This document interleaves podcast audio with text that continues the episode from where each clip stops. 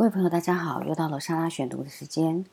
这个礼拜，呃，我们要分享的读书心得是一本小说，叫做《三股法变》，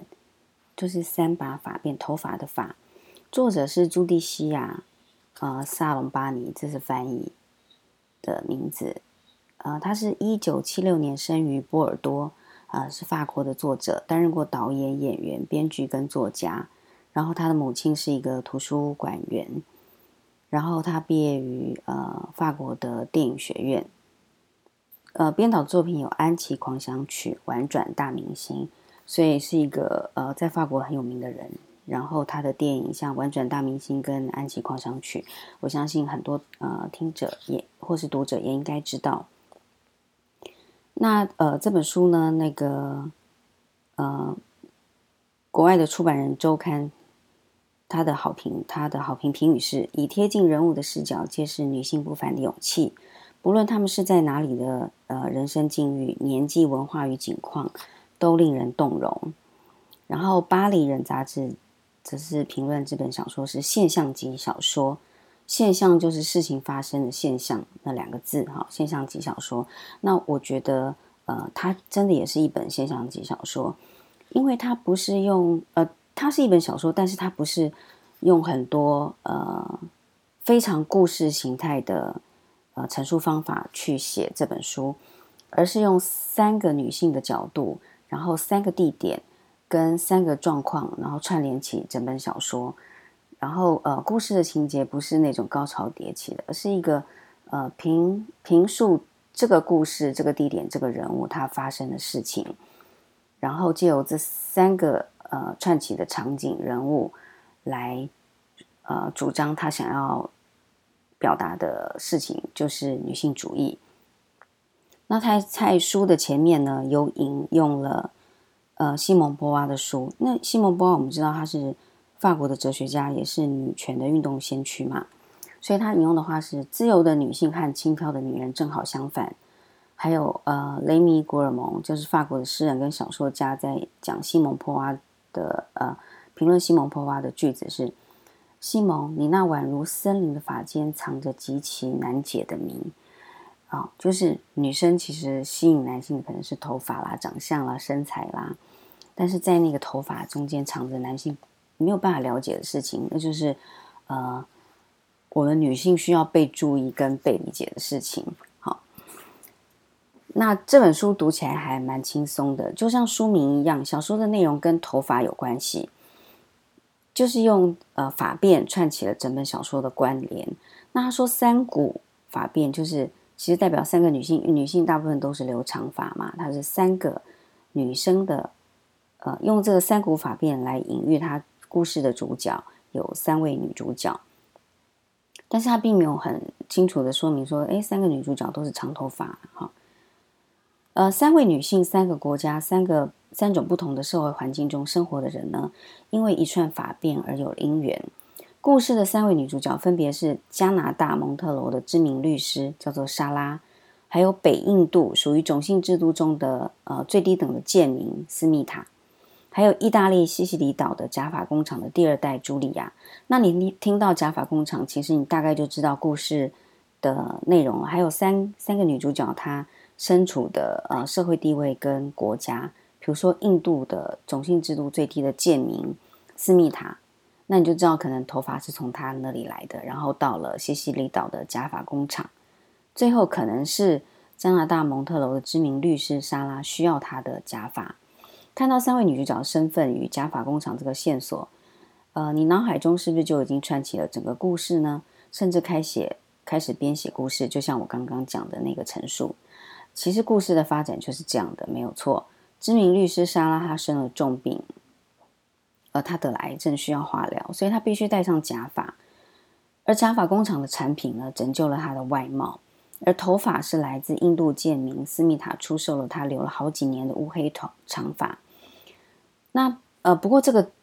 仅仅是故事的结构，作者在故事中铺陈了许多细节来阐述他想表达的女性主义与女性在这个社会中仍然必须付出比男性更多的努力，才能得到精神上与身体上的自由。例如说，呃，我们台湾的职业妇女下班了，还是接小孩的工作，还是其实还是落在职业妇女身上，然后回家做饭，或者是呃，也许是叫外卖，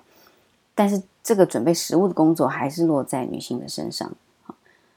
三位女性，三个国家，东西方对应。印度的斯密塔为了摆脱下一代也是贱民的命运，让他的女儿去读书。但是他在学校里呢，他的女儿在学校里还是会受到其他同学的排挤啊，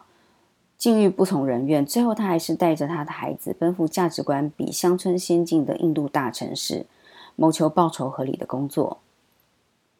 那意大利假发工厂第二代的茱莉亚，她面临爱情对象不能自由，因为她的爱情对象是一个印度人，是她在图图书馆里面读书的时候遇见的。与女性采用全新的观念重振假发工厂时，所面临的家庭与社会压力，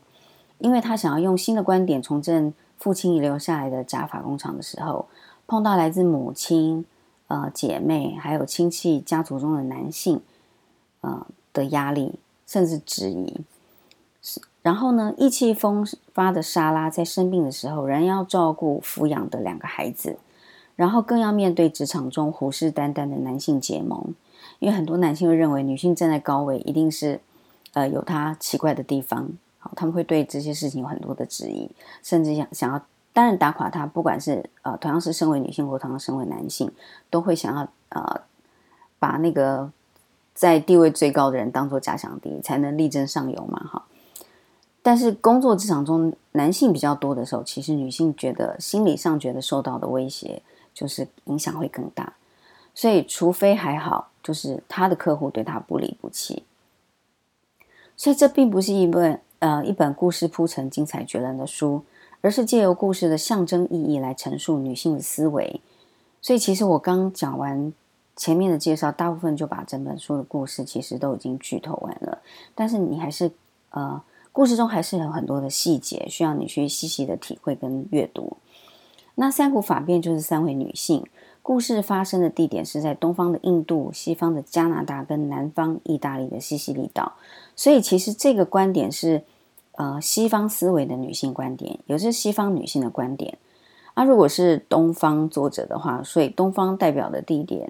才会选在印度，西方就是加拿大。而南方可能不是选在澳洲或是马来西亚，而是选在西西里岛。所以，如果是台湾的作者在写呃女性观点的小说的时候，可能选的地点、人物跟故事的情节就完全不同了。嗯，所以我们也可以试着从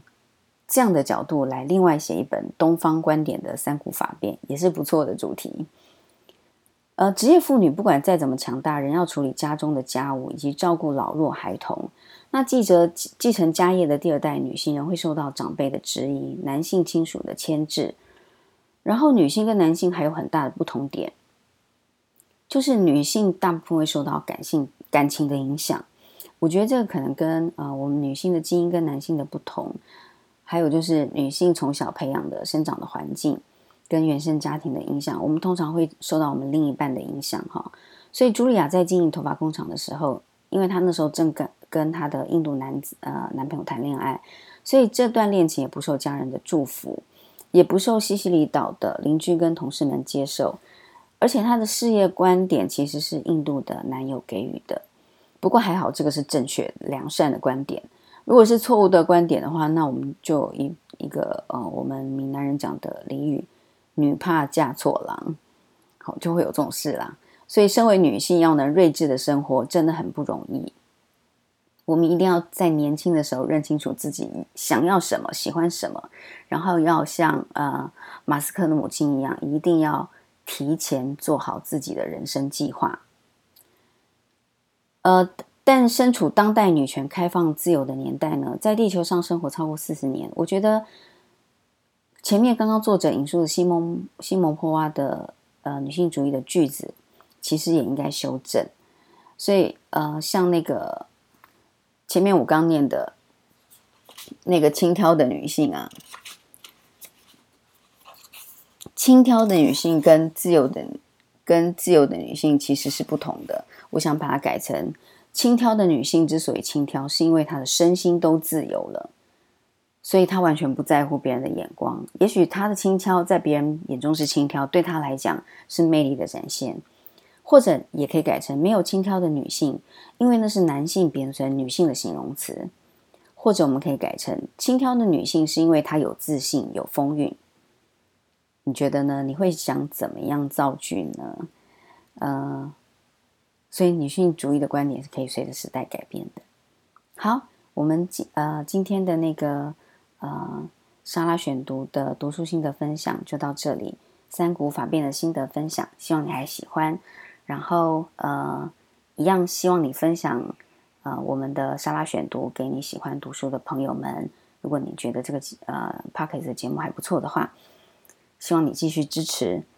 然后呃，也希望你可以参加我们的 FB 社团，一起读闲书，把你喜欢读书的朋友也一起拉进来。啊，希望我们一起读好书，读当然也可以读闲书，什么样的书都可以读，只要觉得那对你的精神生活是有帮助的，或是对你排解你生活的压力是有帮助的。什么样的书都可以读。好，我们今天读书分享就到这里，下次再见喽，拜拜。